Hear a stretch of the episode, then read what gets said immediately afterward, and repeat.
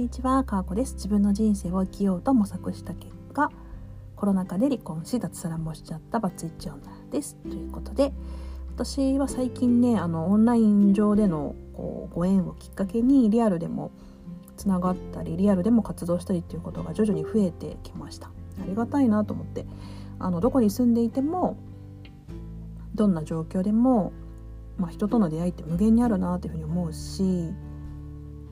こうなんかふとした瞬間に助けてくれる人っているんだなということをすごく再認識しています。今日はですね私がリアルで会った時に結構誤解されてるなって思うことがあるんですよね。リアルで会うと「えかーこさんって理系ですよね?」って言われて「いやいや文系ですけど」みたいな。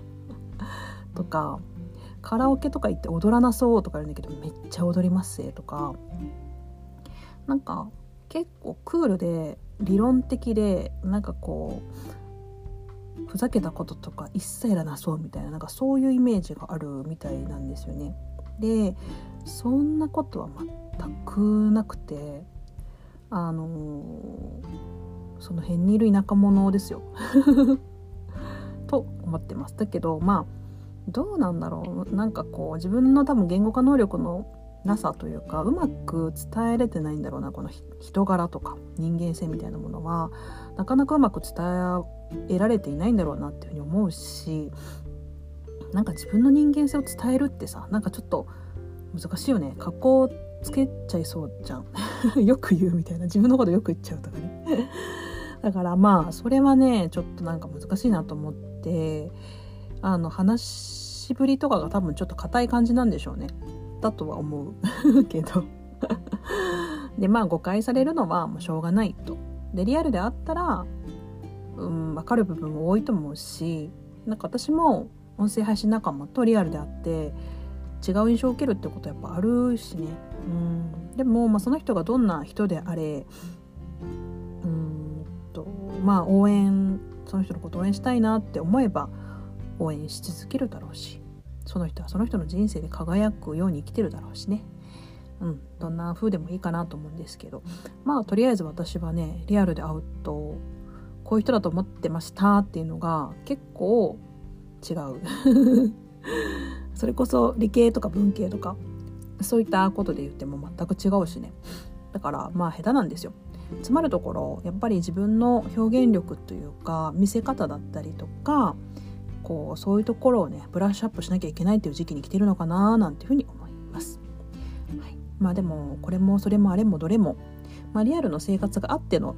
その一表現としての音声とか文章だと思うので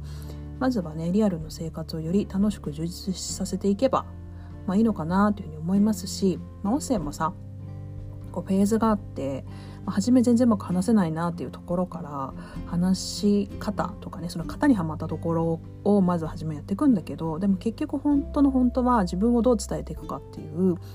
なんかところになっていくのかなって思うともう私はフェーズ3ぐらいなんかなと今思ってます。まあ下手だなうんなんか伝わってないなっていうのはリアルで会うとさらに痛感させられるの。だからまあ頑張んなきゃなと思いますで、まあ、自分っていろんな側面があって私はねどの側面を見ていいなっていうふうに思ってもらってもいい。でそれが誤解であってもいい。その相手の主観であってもいい。もうそれも自由だからまあいっかと思って。